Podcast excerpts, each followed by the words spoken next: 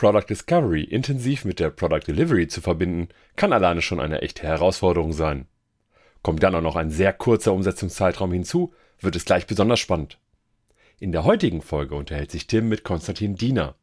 Dieser berichtet uns davon, wie die Verbindung von Discovery und Delivery dabei geholfen hat, die Spielemesse in Essen zu digitalisieren und auch in pandemischen Zeiten so zu ermöglichen.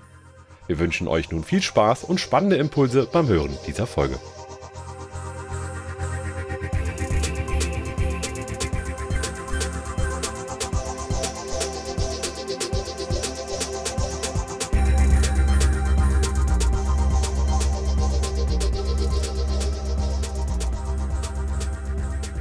Sind wir nicht alle irgendwann ein wenig Spieler?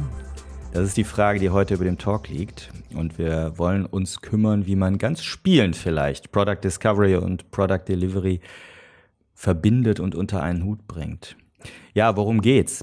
Es geht darum, äh, einen Erfahrungsbericht zu hören von Konstantin Diener von COC, die rund um die Spielemesse Spiel eine Digitalisierung ähm, durchführen mussten und das in sehr kurzer Zeit und dabei Product Discovery sehr intensiv einsetzen mussten. Bevor ich aber mehr erzähle, herzlich willkommen unserem Gast Konstantin Diener.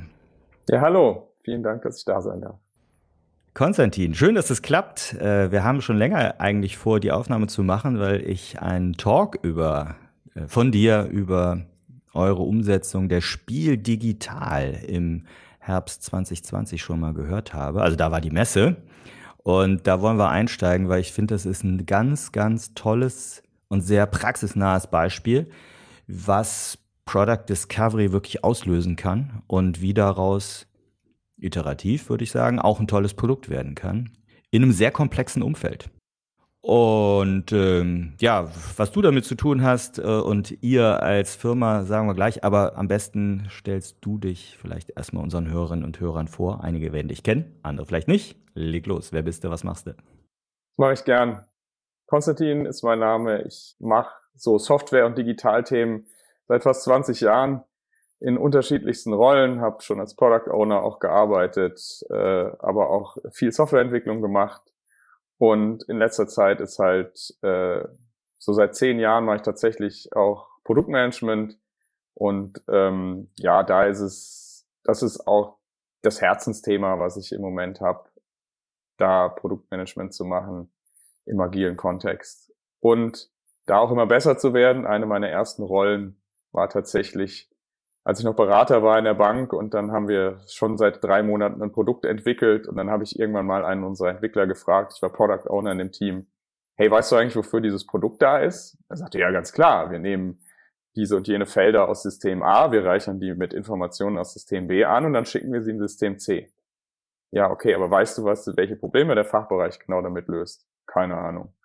Und das ist so ein Offenbarungsmoment für mich geworden, immer besser darin zu werden, das Wie hinter Produkten, äh, nicht nur das Wie hinter Produkten zu verstehen, sondern eben das Warum zu verstehen, welche Probleme lösen wir hier. Und das ist so meine persönliche Produktmanagementreise. Ja, und wer ist Cosi? Genau. Äh, die Reise passt dazu. Cosi habe ich vor 13 Jahren mitgegründet. Seitdem entwickeln wir digitale Produkte für und mit Kunden. Das heißt, das, was so mein Steckenpferd ist, ist auch unser Steckenpferd. Wir haben am Anfang selber versucht, auf eigene Rechnung ein Produkt zu bauen und sind jetzt auf dem Weg, den Kunden dabei zu helfen, digitale Produkte zu bauen, die eben auf ein Warum einzahlen und nicht einfach nur yet another IT-Dienstleister so, hey, wir gebt uns eine Anforderungsliste oder eine, eine, Arbeitsliste und die arbeiten wir dann ab, sondern eben auch mit so Themen aus dem Produktmanagement wie Discovery oder User Experience Design und sowas. Das gibt's bei uns quasi alles komplett. Ja, du hast gerade das Stichwort schon genannt. Das passt, glaube ich, sehr gut ihr helft Kunden, digitale Produkte zu bauen. Und das Beispiel, über das wir heute reden wollen, ist, glaube ich, äh, nicht nur ein sehr charmantes Produkt rund um das Thema Spiel und Spielemesse, sondern fand ja auch, glaube ich, in einer sehr ähm, angespannten Marktlage statt. Versuchen wir den Kontext mal so ein bisschen äh, rauszugraben. Also, es war das Jahr 2020, irgendwie so Quartal 2. Wir waren gerade alle, gerade alle in die Pandemie reingestolpert. Und da, so habe ich es verstanden, ist ein potenzieller Kunde auf euch zugekommen mit einer Ausschreibung, die Spielemesse in Essen, Spiel heißt sie, soweit ich weiß, möglicherweise zu digitalisieren. Da seid ihr mit ins Rennen gegangen. Hol uns mal ein bisschen ab. Wie war das? Wie ging es euch in der Situation, gerade ein, zwei Monate in der Pandemie und dann kommt jemand mit so einer Anfrage um die Ecke? Äh, tatsächlich war es sogar so, dass wir gefragt haben. Aha. Und es war auch so, dass es für uns jetzt auch keine leichte Zeit war, denn keiner bei den Kunden wusste so März bis Mai, hey, was passiert jetzt hier? Müssen wir eher die Investition zusammenhalten oder ist jetzt der richtige Zeit zu investieren? Wir waren alle ins Homeoffice gewandert. Und das Schöne ist, und das ist natürlich charmant, das jetzt hier in einem Podcast-Gespräch ähm, zu platzieren, an dieses Thema sind wir über einen Podcast gekommen, denn mein Kompagnon, mein Mitgründer, unser Geschäftsführer, der Patrick, ist ein absoluter Brettspiel-Liebhaber und hört auch viele Podcasts in dem Bereich und hat dann irgendwann einen Podcast gehört, in dem die Geschäftsführerin des Veranstalters zu Besuch war und die hat gesagt, wir können uns das nicht vorstellen. Also wer die Spiel kennt in Essen, dicht gedrängte Messehallen, das hat aus Erfahrungsberichten so ein bisschen was von Schulturnhallenumkleide, so wie es da riecht und, und so weiter. Also Menschen dicht gedrängt, die Spiele spielen, die anderen beim Spiele spielen zugucken und so weiter. Sorry, das, was da draußen abgeht, wir können uns das nicht vorstellen. Wir sperren Spielplätze ab und sowas da eine Präsenzmesse zu machen. Wir haben uns entschlossen, ein virtuelles Format zu machen. Details wird es demnächst geben und wir machen da jetzt wahrscheinlich auch eine Ausschreibung zu. Und dann waren wir einfach ganz keck und der Patrick hat die angeschrieben, hat gesagt, hey, es soll eine Ausschreibung geben. Wir kennen uns ja lose von den Messen. Ich bin ja da seit äh, ewigen Jahren Besucher. Wir kennen uns ja lose, äh, dürfen wir an dieser Ausschreibung teilnehmen. Und dann hat gesagt, ja, gut, dann schicken wir euch auch mal die Unterlagen. Und tatsächlich haben wir dann daran teilgenommen, sehr viel Arbeit da reingesteckt, ein rundes Angebot, ein rundes Produkt zu schnüren und haben uns dann auch gegen 20 Mitbewerber durchgesetzt und durften die Spiel digital 2020 bauen. Spannend, so einen Vertriebsansatz zu wählen. Ich höre von einer Opportunity im Podcast und gehe proaktiv auf den potenziellen Kunden zu. Aber das ging dann schon in der Ausschreibung und die hatten schon ganz klare Vorstellungen, wie das zu sein. Also wir, wir, nee, ich habe rausgehört, im Frühsommer haben die Hersteller der, oder die Veranstalter der Spielemesse entschieden, wir machen es in jedem Fall digital und das wollen wir jetzt ausschreiben, eine digitale Umsetzung. Korrekt. Also das fand ich auch ein sehr, eine sehr weise Entscheidung. Es gab andere Messeveranstalter, die sehr lange im Unklaren darüber geblieben sind, ob es jetzt eine Präsenzmesse wird, die möglicherweise hybrid oder wie auch immer. Da war der Kunde sehr, sehr klar. Es gibt von Julia Grace von Slack so einen schönen Vortrag, wo sie sagt, was sind so die Aufgaben einer Führungskraft und so weiter. Und da taucht eben auch auf Increase Clarity. Und das war hier unglaublich gut, weil der Kunde hier seinen Ausstellern, seinen Besuchern klar gemacht hat, es wird auf jeden Fall ein Digitalformat. Und dann haben die das ausgeschrieben, aber das war auch eine sehr gut gemachte Ausschreibung, muss man dazu sagen, weil es nicht war, hey, das sind die Sachen, die wir haben wollen und bitte bietet einen Festpreis darauf an, sondern sie haben halt beschrieben ungefähr, was sie minimal da drin haben wollten, so ein Feature-Set, was so eine Messe für sie ausmachen würde und am Ende das, was wir meistens machen, haben sie gesagt, hey, aus unserer Sicht braucht es wahrscheinlich ein Team, das so und so aussieht, um diese Messe zu bauen. Sagt uns doch bitte mal, was ihr meint, was das Team für eine bestimmte Zeit kostet damit das auch das hier bauen kann. Und das ist so, wie wir am liebsten auch Angebote machen, zu sagen, hey, wir wollen für euer Geld die maximalen Ergebnisse rausholen, maximal auf das Warum einzahlen und nicht einfach nur von euch einen Preis an eine Featureliste dranhängen. Also von daher war die Ausschreibung auch sehr gut gemacht. War da schon sowas wie Discovery, Product Discovery mit angefragt oder war das etwas, was ihr dann reingebracht habt? da ist das gar nicht so ins Detail gegangen. Das ist nicht angefragt gewesen, aber da sie zum Beispiel auch schon angefragt hatten, ob wir auch Design stellen können, war relativ klar, dass zumindest Discovery-Aspekte dann auftauchen würden. Und dass wir sowas wie Continuous Discovery machen würden und von dem, was wir sonst so an Discovery machen, auch noch mal ein ganzes Stück uns entfernen müssen, das war uns zum Zeitpunkt, als wir dieses Angebot geschrieben haben, glaube ich, auch noch nicht so richtig klar. Ja. Jetzt ist bei dem Kontext, finde ich ja spannend, ihr habt ja eine wirkliche Deadline gehabt. Also die Messe. Ne? Ich finde, ich habe ja immer so die, die Aussage, dass viel zu oft vom, mit dem Wort Deadline operiert wird in Unternehmen und die meisten Deadlines, ich schätze mal 70 Prozent, sind eher gewürfelt oder so politische Deadlines, aber So eine Messe ist ja sowohl für den Messeveranstalter als auch für die Spielehersteller wirklich eine Deadline im Sinne von, wenn man das verpasst oder wenn das nicht zustande kommt, dann könnte man wirklich tot sein hinterher. Ihr hattet also am 22. Oktober 2020, wenn ich das richtig weiß, die sollte die Messe stattfinden in voll digital und ihr habt im Mai oder wann habt ihr begonnen? Im äh, Juni tatsächlich. Im Juni erst. okay. Ein gewisser Zeitdruck. Und für die war auch klar, dass ihr agil entwickelt. Also wollte der Messehersteller auch bewusst agil entwickeln oder war es eigentlich wurscht? Genau, das, das war tatsächlich so auch ausgeschrieben. Sie wollten quasi ein Scrum-Team haben. Es war ihnen klar, dass wir, dass wir zumindest agile Softwareentwicklung machen, dass wir auch agile Produktentwicklung machen. Das war ihnen noch nicht so klar. Was der Unterschied ist, und ja, es war eine harte Deadline. Das ist ja oft so, dass so Messen, Messetermine auch Taktgeber für ganze Branchen sind. Und so hier ist, ist das hier auch. Natürlich hätten wir uns gewünscht, dass die irgendwann anders ist, diese Messe, aber so wie die Frankfurter Buchmesse auch in der Buchbranche noch für viele Verlage ein Taktgeber ist, dass Bücher rund um die Buchmesse erscheinen, ist das auch hier, dass viele Spieleveröffentlichungen sich eben an diesem Messetermin orientieren. Und, und von daher ist das ein Taktgeber und was ich jetzt rückblickend noch sagen würde, das war natürlich in diesen Zeiten, wo keiner genau wusste, wo alles irgendwie unsicher war, dann zumindest Sicherheit darüber zu schaffen, hey, Ende Oktober ist wieder Spiel. Ja?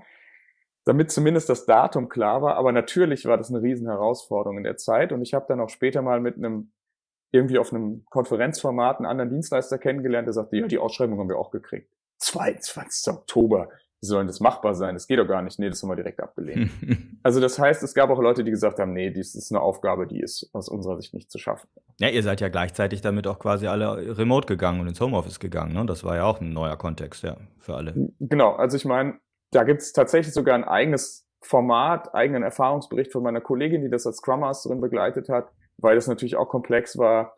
Das Team hat genau in der Konstellation noch nicht zusammengearbeitet bei uns. Es war ein neuer Kunde es war Hardcore-Discovery-Arbeit, auch mehr als wir normalerweise gewöhnt sind oder anders. Und der vierte Punkt ist, wir waren jetzt auf einmal alle remote, ja, und nicht mehr Post-its kleben an Bürowände, sondern auf einmal uns irgendwie auch mit den Tools, die wir zum Teil auch mit Kunden verwendet haben, aber uns da entsprechend zu sortieren. Ja. Spannend. Hm, hat der Kunde den Product Owner gestellt oder ihr? Den Product Owner haben wir gestellt. Erst hieß es noch, in der Ausschreibung, dass sie einen Product Owner hätten. Da hat sich dann aber was geändert äh, und wir hatten sowieso angeboten, dass es mindestens, sagen wir mal, ich kenne, ich weiß, dass das ein Anti-Pattern ist, aber mindestens ein Proxy-PO bei uns gibt, weil wir in der Regel feststellen, dass die Kunden als Product Owner oft sehr gute Subject Matter Experts stellen, aber so das ganze Thema Produktmanagement auf der einen Seite und auf, auf der anderen Seite wirklich Delivery zu organisieren, auch so mit, hey, wie viel Kohle haben wir schon verbraucht, was haben wir schon erreicht und so weiter. Das ist in der Regel nichts, kein Schuh, den sich der Product Owner, den der Kunde schickt, anzieht. Ja. Ja, prima. Dann lass uns da doch direkt einsteigen. Ihr habt also, wir machen einen kleinen Sprung, ihr habt die Beauftragung bekommen, ihr habt den Product Owner gestellt. Die Deadline ist klar. Äh, irgendwas soll digital mit dieser Spielemesse passieren. Wie seid ihr das angegangen? Also wie ist dann so ja, wie ist es zu dieser kontinuierlichen Discovery in Zusammenspiel mit der Delivery gekommen? Habt ihr erst angefangen zu bauen oder habt ihr erst länger analysiert? Wie, wie ging's los? Genau. Wir haben tatsächlich so angefangen, wie wir meistens anfangen. Wir haben den Kunden zu einem Discovery Workshop eingeladen. Das heißt jetzt nicht, dass das eine Vorstudie wäre und wir erstmal alles durchplanen und dann wird nur noch gebaut. Aber wir brauchen für jedes Engagement so ein ja, wie, so wie man auch sagt, äh, irgendwie die, das Minimale an Architektur, was man mal so einrastet, muss man auch, in welcher Programmiersprache machen wir das oder irgendwie sowas? Das will man ja nicht ständig ändern. Also wir brauchten auch irgendwie so das Minimum an Product Discovery am Anfang. Also wir haben mit dem Kunden eine Product Vision ausgefüllt und da ist es immer ganz wertvoll, damit die Kunden nicht sofort in den Lösungsmodus wechseln. Ja, wir brauchen dann einen Media Hub und wir brauchen dieses und wir brauchen jenes und wir brauchen das und das zu sagen, okay, was macht denn die Messe, die ihr bisher veranstaltet habt? Was macht die erfolgreich? Trennt euch bitte mal voll von, ganz weg von diesem Digitalformat. Was macht das, was ihr heute den Leuten oder bisher bis 2019 den Leuten angeboten habt? Was macht das denn für die wertvoll? Mhm. Und wie kriegen wir diese Dinge, möglichst viele davon ins Digitale transportiert und vielleicht nutzen wir noch ein paar Möglichkeiten des Digitalen, um noch ein paar aufzumachen, die physisch einfach nicht möglich sind. Aber das war auch ein Discovery Workshop, der anders war, als wir den normalerweise gewöhnt sind, denn oft fallen dann da schon User Story Maps raus und es ist sehr viel klarer, was in welcher Reihenfolge umgesetzt werden muss. Und das war hier einfach so viel Neuland und auch so eine kurze Zeit, dass wir direkt mit der Softwareentwicklung anfangen mussten für Dinge, wo schon relativ klar war, was da zu tun ist und die auch relativ zu Anfang gemacht werden mussten. Und das heißt, das war dann so der Einstieg in noch viel stärkeres Continuous Discovery, also rauszufinden, dieses Neuland zu entdecken, während wir in Software entwickelt haben. Habt ihr dann ganz auf eine Story Map verzichtet? Nein. Wir hatten, wir hatten dann eine Story Map, die hat sich aber erst sukzessive gefüllt. Mhm. Und die Story Map war, würde ich sagen, nochmal deutlich besser, als die sonst war, weil wir unter anderem das erste Mal noch viel stärker mit Goal-Oriented Milestones gearbeitet haben. Das heißt nicht so Milestones wie das und das ist bis dann und dann fertig, sondern wirklich in Capabilities gedacht. Was für eine Wirkung hat, ist wann erreicht, ne? Genau. Welche Wirkung müssen wir erzielen? Und die zurückgerechnet vom Messetermin. Also, wenn am 22.10. die Messetore aufgehen müssen und dann da irgendwas stehen muss, was den Namen verdient, ja, was den Namen Messe verdient. Wir haben immer noch nicht genau das Gefühl, was das dann da ist. Dann müssen wir spätestens Anfang Oktober den Leuten irgendwie einen Gemessenbesuch planen lassen müssen. Dann muss irgendwie Anfang September klar sein, was gibt's da auf der Messe überhaupt an Programm. Und die, die die meiste Arbeit haben mit dem Messeauftritt äh, vorbereiten, nämlich die Aussteller, die müssen noch früher, also irgendwann Anfang August anfangen können, ihre Messestände zu beziehen. Und das sind keine Features, sondern die müssen in der Lage sein, ihren Messestand zu beziehen. Und dann konnten wir eben so wie man das im Idealfall macht, auf diese Capability, auf diese Befähigung hinarbeiten. Ja. Was auch dann wieder zu super coolen, kundenzentrierten Sprintzielen führt. Mhm.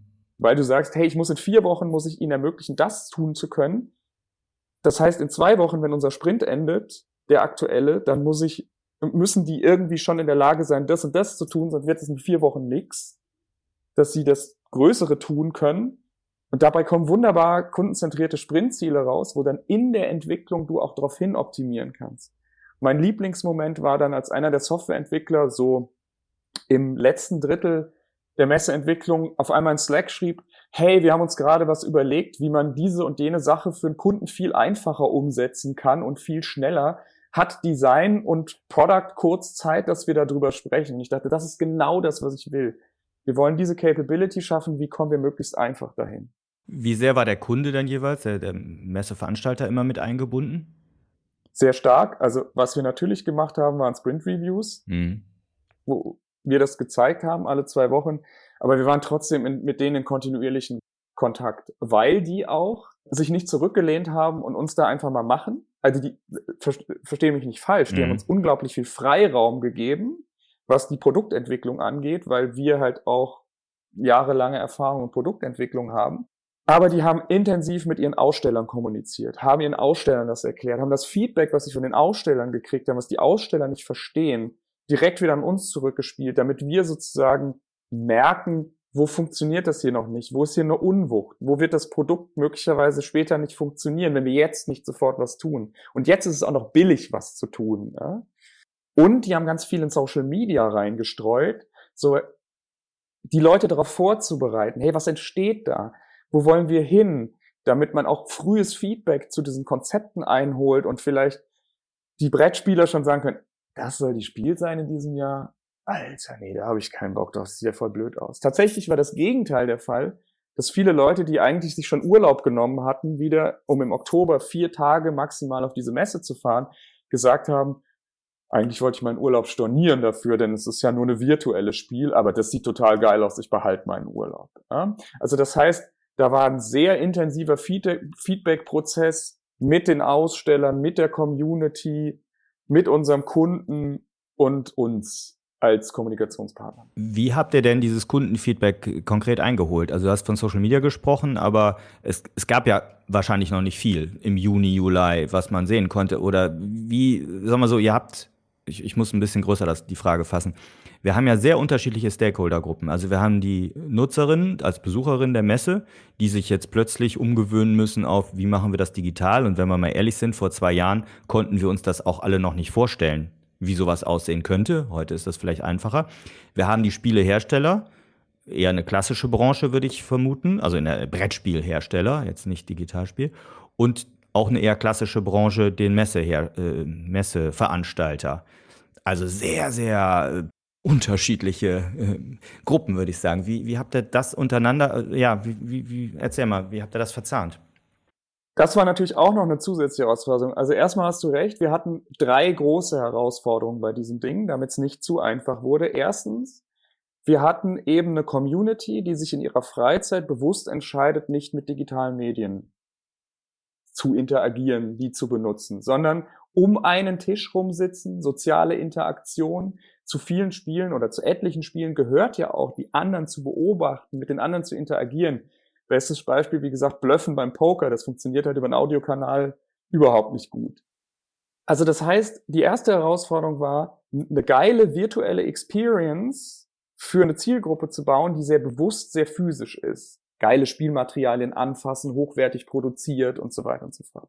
Die zweite Herausforderung war dieser, dieser sportliche Termin, den hatten wir schon gehört. Und das dritte ist natürlich, wir haben eine Plattformökonomie. Das heißt, wir müssen immer gucken, dass Besucher und Aussteller als die Hauptgruppen, aber das waren nicht die einzigen, dass die gleichermaßen eben was, was kriegen an, auf dieser Messe, damit nicht die einen sagen, pff, ja, das bringt mir nichts. Ja, denn dann haben auch die anderen nichts davon.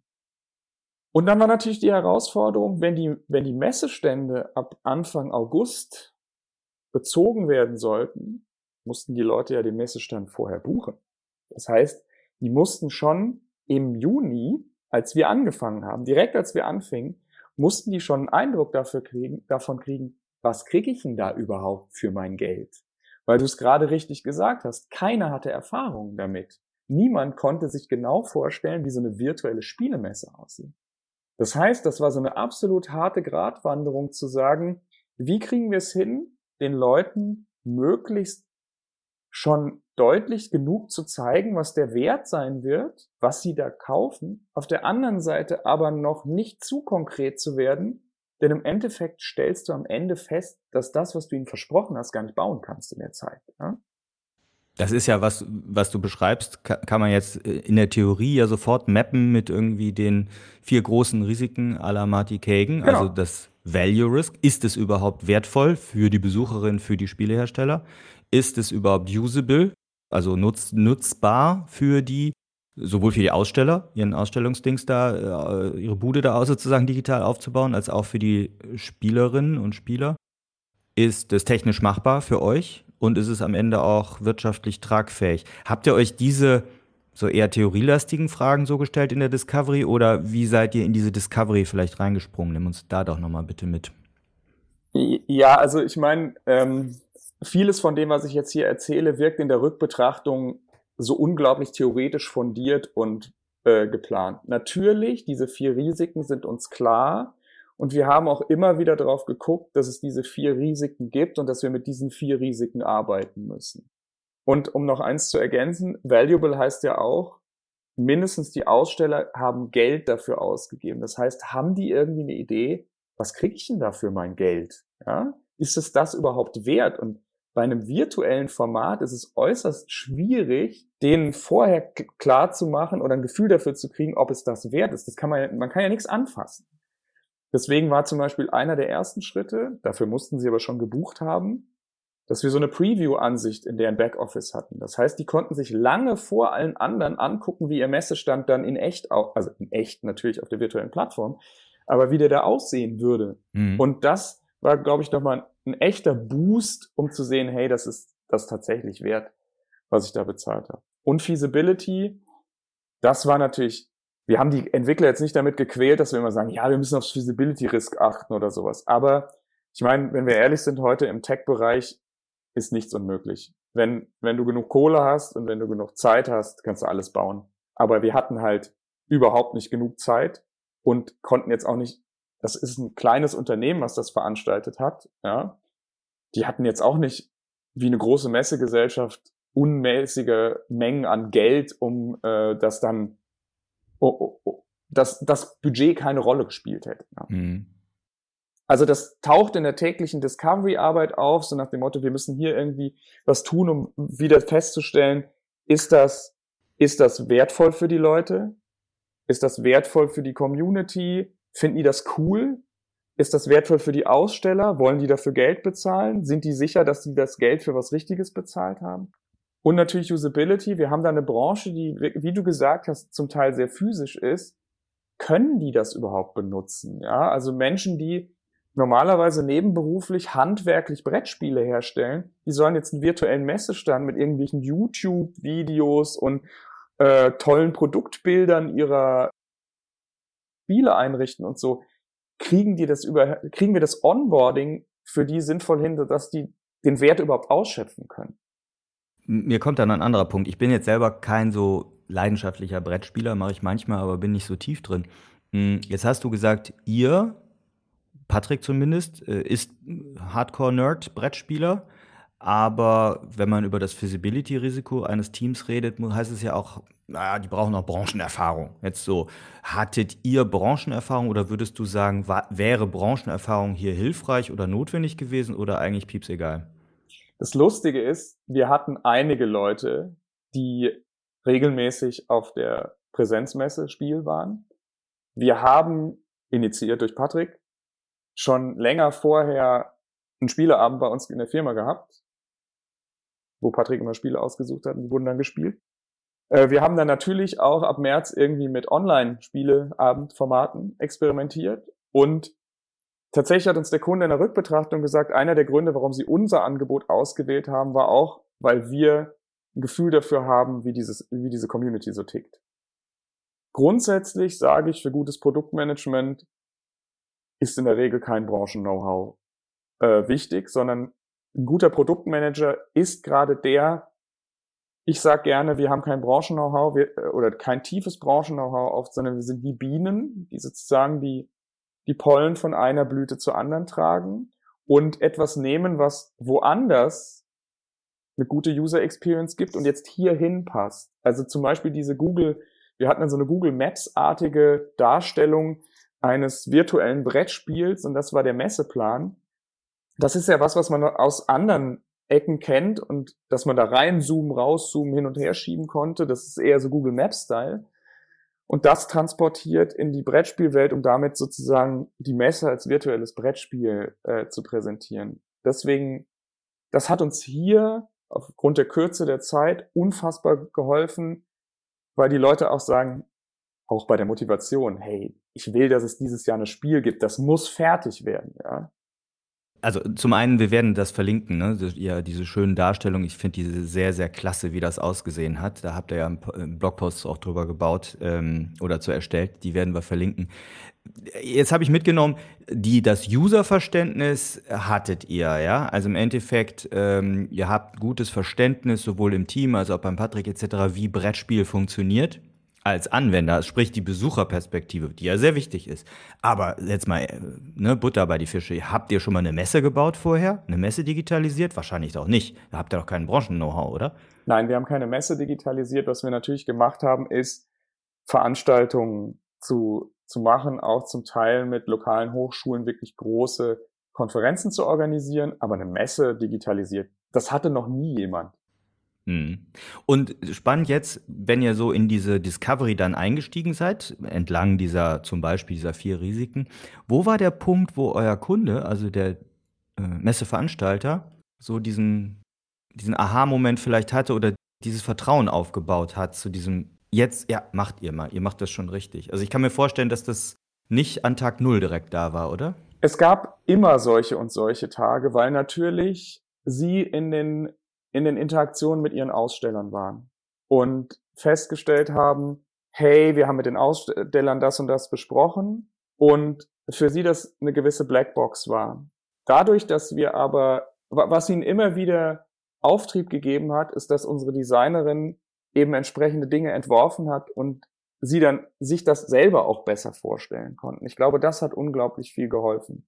Aber es war nicht so, dass es von Tag eins nicht so da war und dann zugenommen hat, sondern es war immer so ein, wenn, wenn uns allen aufgefallen ist, um Gottes Willen, wie wenig Zeit noch ist, ja, dann gab es mal eher so eine Delle, so wird es denn überhaupt noch alles fertig? Ja, was ist denn alles? Ja.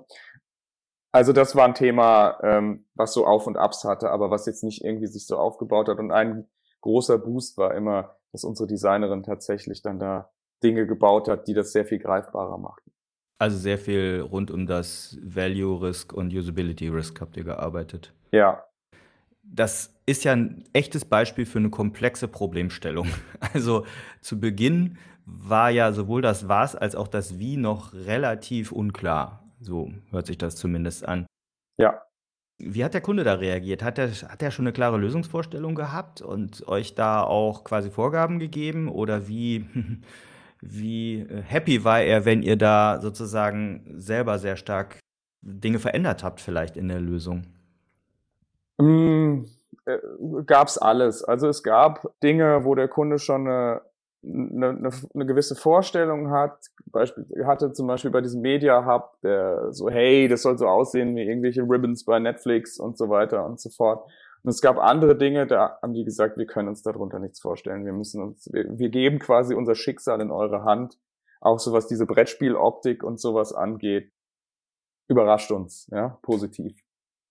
Gehen wir mal in diese Brettspieloptik rein. Also es ist im Endeffekt so die, das Grundlayout des, der ganzen Messe, würde ich jetzt das nennen. Wie hat euch da Discovery geholfen? Also wie habt ihr euch dahin bewegt, dass das dabei rausgekommen ist?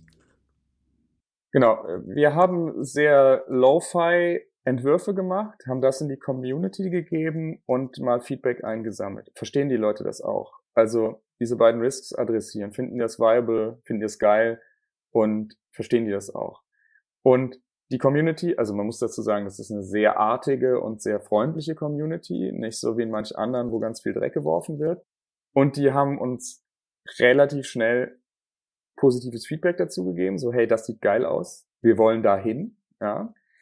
Ähm, das ist das eine und das zweite ist, dass wir dann auch gemerkt haben, dass zum Beispiel ein spanischer Blogger die Konzepte genommen hat und seiner lokalen spanischen Community erklärt hat. Und das war so ein, hey, wenn der es so weit verstanden hat, dass der es denen erklären kann, oder ein YouTuber kurz nachdem die, das Sales Kit sozusagen mit den ersten Entwürfen rauskam, in seinem Blog oder in seinem YouTube-Channel der, der Community erklärt hat, wie die Spiel digital in vier Monaten funktionieren wird.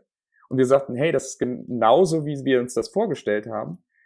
Das waren so Punkte, wo wir gemerkt haben, hey, wir können an der einen oder anderen Stelle schon mal einen blassgrünen Haken an Usability und so weiter machen. Nicht im Detail, aber grundsätzlich verfängt das offensichtlich. Ja.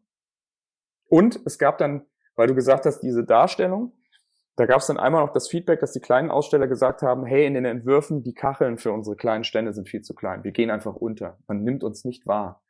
Und dann haben wir das in die Community reingeworfen und haben gesagt, wollt ihr eher so mit größeren kleinen Ständen oder eher so mit kleineren kleinen Ständen? Feasibility Risk, das mit den kleineren kleinen Ständen war viel einfacher umzusetzen, weil irgendwie die kleinsten Stände ein Sechstel der ganz großen waren und sowas, ja, weil du das ja automatisch layouten musst. Mhm. Die Community hat aber gesagt, nee, wir wollen die größeren kleinen Stände. Das sieht viel cooler aus, sonst sehen wir die kleinen Stände einfach gar nicht. Das ist totale Fitzlig. Ja, und dann haben wir das so rum umgesetzt. Und dann immer den Termin im Nacken. Und dann immer den Termin im Nacken. Ja. Wart ihr denn auch für das Business Viability Risk, also für die wirtschaftlichen Erfolg der Messe irgendwie mitverantwortlich? Habt euch der Kunde damit auch sozusagen äh, in Verpflichtung genommen? Wir haben den Kunden beraten, aber am Ende hat er natürlich beispielsweise entschieden, äh, der Veranstalter entschieden, dass sie keine Eintrittspreise nehmen oder sowas. Ja? Und musste dann für sich gucken, hey, wann wird das viable? Aber für manche Software-as-a-Service-Angebote, die wir integriert haben, haben wir natürlich schon geguckt, was kosten die und bleibt dann, äh, bleibt dann positiver Deckungsbeitrag übrig. Ich würde gerne noch mal gerade in so eines meiner äh, aktuellen Lieblingsthemen Produktprinzipien, Product Principles reinstechen. Wenn ihr so unterschiedliche Zielgruppen habt, also die Besucherinnen, die Aussteller und den Messeveranstalter, ähm, gab es sowas wie grundsätzliche Überlegungen im Zweifel, also das Beispiel mit, den, mit der Größe der Messestände war ja eins, Im Zweifel folgen wir eher der Meinung der Besucher oder eher dem Wunsch der Aussteller? Gab, wurde sowas festgelegt? Nein, das haben wir nicht festgelegt. Das ist was, das sind Entscheidungen, die wir tatsächlich, weil die das seit 30 Jahren machen, unserem Kunden überlassen mhm. haben. Wenn die dann zum Beispiel gesagt haben, hey, die Großen bezahlen natürlich mehr Geld als die Kleinen, aber die Kleinen sind viel, viel mehr. Und wir wollen keine Messe sein, die nur für die Großen cool ist. Ja, also diese Prinzipien kamen dann eher vom Kunden. Ja gut, aber das heißt, dass da gibt es auch so mehr oder weniger unausgesprochene Grundprinzipien des Messeveranstalters, dass die Kleinen nicht untergehen dürfen, so habe ich jetzt rausgehört. Genau, mhm. das äh, haben wir dann sukzessive rausgefunden. Ja. Schön. Was wird's denn beim nächsten Mal anders machen, wenn ihr nochmal wieder in so eine ähnliche Situation, muss ja dann keine Messe sein, aber wenn ihr in so eine Situation grundsätzlich reinkommt, hier ist eine harte Deadline, es ist in einem Umfeld, wo ihr nur bedingt Branchenkenntnis habt, äh, vieles muss rausgefunden werden, weil sehr, sehr viel neu ist. Also das ist ja auch der Punkt gewesen. Ne? Äh, man wusste ja zu dem Zeitpunkt noch gar nicht viel, wie sowas funktioniert. Was, würdest du was anderes machen? Oder würdest du was anders machen heute? Also tatsächlich bin ich immer noch, auch nach fast zwei Jahren, beeindruckt und positiv, wie das alles gelaufen ist. Es gibt Details, die ich anders machen würde. Aber da fällt mir auch heute noch nicht genau ein, wie man das machen würde. Wir haben halt mit den Ausstellern relativ kontinuierlich Feedback eingeholt, so Usability und so weiter, ja, am konkreten Objekt. Die haben sehr schnell wirklich Produkt benutzt und uns dazu Feedback gegeben. Das ist natürlich die Herausforderung bei einer Messe. Du machst irgendwann die Messetore auf und eigentlich sollen die Besucher erst dann die Messe sehen. Ja, bevor, vorher haben sie nur Bilder davon gesehen oder Videos davon gesehen. Aber dann kommen natürlich an manchen Stellen, das haben wir dann während der Messe noch behoben, dass die Benutzer sagen, ey, das ist total doof, dass wenn ich zurückgehe und wieder hingehe, also zum Beispiel einen Stand besuche und wieder gehe, dass ich nicht an derselben Stelle lande, an der ich vorher war oder sowas. Ja? Das fällt dir dann erst auf. Also da weiß ich noch nicht genau, wie ich das lösen würde, aber das ist sowas, wo ich sage, da würde ich gerne vorher noch mehr die konkret Feedback am Produkt und nicht an Stellvertretern des Produkts einholen. Mhm. Und nochmal so ein bisschen auf die Verzahnung von Discovery und Delivery. Wie, wie eng war das für euch zusammen? Du hast, hast das mal in einem Talk so genannt äh, oder mit dem Eisenbahnbau in der Prärie von Amerika verglichen. Ähm, hol uns da nochmal ab. Also wie, wie eng habt ihr da die Discovery-Arbeit und die Delivery-Arbeit wirklich verzahnt halten können? Genau, also das Beispiel, was du meinst, Prärie ist ja auch un unentdecktes Land und eine Eisenbahnstrecke im Wilden Westen hat man anders gebaut als die Schnellbahnstrecke von Frankfurt nach Köln. Das heißt, da sind Leute vorne weggeritten und haben geguckt, hey, hier müssen die Gleise ungefähr lang, ähm, wo müssen wir Brücken bauen und wo müssen wir Tunnels sprengen. Und das Interessante ist, dass diese Leute, die das gucken, ungefähr in Sichtweite oder in 500 Meter Entfernung von den Leuten sind, die tatsächlich Gleise auf die Prärie legen. Das war das Beispiel, äh, das Gefühl, was ich da hatte. Ja? Und wir haben das erreicht, indem wir Theresa Towers würde es Product Trials nennen. Bei Goiko Ajic in äh, dem einen Buch wäre es eher Specification by Example ist das Buch, wäre es eher äh, Three Amigos, da sind die drei maßgeblichen Risiken abgebildet. Product Owner, Produkt, Viability Risiko, Designerin, Usability Risiko und Feasibility Risiko durch einen Engineer. Und das ist dieses Product Triad extrem viel geholfen, um das vorzubereiten. Denn viele Entwickler können nichts damit anfangen, wenn du quasi Eisenbahnschienen auf die Prärie legen sollst, ja, sondern die brauchen irgendwie so, so könnte das ungefähr aussehen und so könnte das ungefähr funktionieren.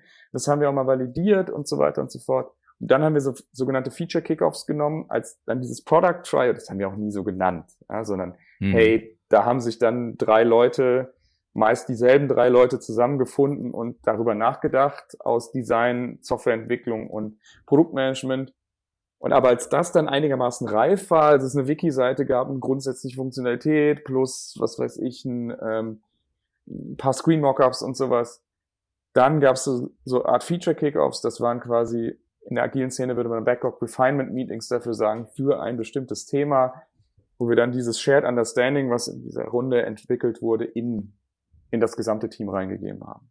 Und das hat sehr gut funktioniert. Ja. Und das ist halt immer, wenn ein Thema sozusagen eher von den, von dem Discovery-Teil, diese Three Amigos oder Product Trio, waren so weit, dass die sagen, hey, wir haben jetzt ein gemeinsames Grundverständnis, Minimal Upfront Discovery, und jetzt können wir das in die Delivery geben. Dann haben die sich sozusagen das nächste Thema vorgenommen. Der ein oder andere würde vielleicht Dual Track äh, dazu sagen, aber und waren dann natürlich auch immer Ansprechpartner. Und man hatte gleich ein, so einen Multiplikator durch den Softwareentwickler, der dabei war, der das dann wieder in unter den anderen in, der Softwareentwicklung verteilen konnte, was die Gedanken dabei waren und wie das ungefähr funktionieren soll. Ja, ja das, das Bild finde ich schön. Immer so leicht voraus, ne? diese 500 Meter in der Prärie. Genau. Ähm, aber auf Sichtweise, äh, auf Sichtweite äh, sein ne? und gerufen werden können. Da kommen wir gerade zurück. Wir haben hier dann doch ein Problem. Lass uns noch mal die Köpfe zusammenstecken. Egal, ob man das dann ne, Product Trio nennt oder wie Amigos, wie auch immer, wurscht. Hauptsache, man tut es. Ja. ja das ist, glaube ich, das Entscheidende. Ja, super spannendes Thema. Äh, deutlich interessanter, um jetzt da nur äh, 40 Minuten drüber zu reden. Ich glaube, da könnten wir tiefer reingehen. Aber wir verlinken ja auch auf jeden Fall die Darstellungen, die ihr, die Talks, die du dazu gemacht hast, äh, weil da kommt noch mal ein bisschen mehr dazu. Ihr müsst euch unbedingt auch diese Umsetzung ähm, ansehen, wie dieses Spiel digital dann ausgesehen hat. Hat es die dann eigentlich 2021 oder dieses Jahr wieder so in der Form gegeben? Das weiß ich gar nicht. 2021 hat der Veranstalter eine Hybrid-Veranstaltung gemacht und dazu die Plattform leicht erweitert. Aber das war natürlich auch für den Veranstalter ein ziemlicher Ritt. Man hat dann nicht nochmal intensiv mit Discovery für eine Hybrid-Veranstaltung angefangen, sondern hat gesagt, hey, wir konzentrieren uns jetzt mal auf das, was wir können, was wir gewöhnt sind und nehmen das, was wir da 2020 gebaut haben, als Zusatz dazu. Hm. Ja, echt spannendes Produkt als Ganzes. Äh, zum Abschluss, Konstantin, fragen wir immer so, was wäre so dein Tipp? Also wenn ein Team oder ein Product Owner das Thema kontinuierliche und verzahnte Product Discovery und Product Delivery im eigenen Kontext, vielleicht gerade in so einem zeitlich engen Umfeld, ähm, angehen möchte, was wäre so dein, dein Rat? Erstes ist eine gute Product Vision und immer so einen Nordstar zu haben, auf den man sich wieder einnorden kann, damit es nicht in, ja, aber wir brauchen doch noch und wir wollen doch noch, sondern hey, das wollen wir erreichen. Ist das jetzt gerade so wichtig? Das können wir später noch machen vielleicht, aber erstmal müssen wir diese Capabilities erfüllen. Äh, für den zeitlichen Rahmen waren diese Goal-Oriented Milestones Gold wert, ja. Also zu sagen, wir müssen dann und dann da sein, schaffen wir, wie schaffen wir das? Ja? Und wo müssen wir dann in zwei Wochen sein? Das Product Trial finde ich wirklich sehr wertvoll, weil sonst ein einzelner Produktmanager dazu äh, tendiert, es vielleicht zu sehr nur auf Value zu optimieren und Feasibility und andere Aspekte nicht mit reinkommen. Und das schafft tatsächlich auch kleine Lösungen zu schaffen. Und was ihr euch, das ist eine Abkürzung, aber grundsätzlich eine gute Produktmanagement-Praxis, schaut, wie es andere machen, vor allem andere Branchen. Das ist das, was ich mit dieser Biene meinte. Ja? Lasst euch inspirieren. Jan, es gab keine virtuellen Messen vorher, aber lasst euch inspirieren, wie Leute, die ein ähnliches Problem lösen, in anderen Branchen das vielleicht machen. Die, die sparen euch dann wahrscheinlich eine ganze, ganze Reihe an Denkarbeit, weil ihr sagt, hey, eigentlich ist das nichts anderes als in der Versicherung, in der Reise, in der was weiß ich Branche das und das. Wir können das so ähnlich machen. Das haben die Leute auch gelernt. Stark. Vielen Dank für diesen kurzen, aber intensiven Einblick in ein wirklich arschspannendes Projekt, in ein sehr ja, nettes Produkt ja auch, muss man ja auch sagen. Ne? Also ja. das äh, hat man ja auch nicht immer so ein so begeisterungsfähiges Produkt, begeisterungsfähiges äh, Publikum. Also die Besucher, sagtest du, waren da auch sehr freundlich gestimmt. Der Auftraggeber auch ist da gut an eurer Seite mitgegangen. Klingt sehr spannend. Vielleicht noch ein Satz dazu, zu diesem freundlich gestimmt. Wir waren alle völlig überrascht, Veranstalter und wir, wie viele Leute am ersten Messetag zur Eröffnung kamen. Wir mussten dann die Infrastruktur hochfahren, weil die Messe wirklich geächtzt hat darunter. Und in anderen Communities heißt es dann, lass eine Scheiße anstehen, könnt ihr das nicht mal richtig entwickeln? Und da gab es dann Leute, die haben uns auf Twitter geschrieben, ach, ich liebe diesen diese Liebe zum Detail. Ihr habt sogar die Warteschlangen vor den Messehallen in Essen nachgebaut, die virtuellen. Und das ist doch herzlich, ja? Sehr schönes Schlusswort. Danke dir, Konstantin. Viel Erfolg euch bei solchen ähnlichen äh, Produkten und Projekten. Also ihr baut nicht nur Messen, das haben wir gelernt, sondern no. ihr geht komplexe Probleme mit einer agilen Produktentwicklungsdenke, mit Product Discovery und eng verzahnter Produkt Delivery an. Genau. Viel Erfolg dabei weiterhin. Danke. Danke.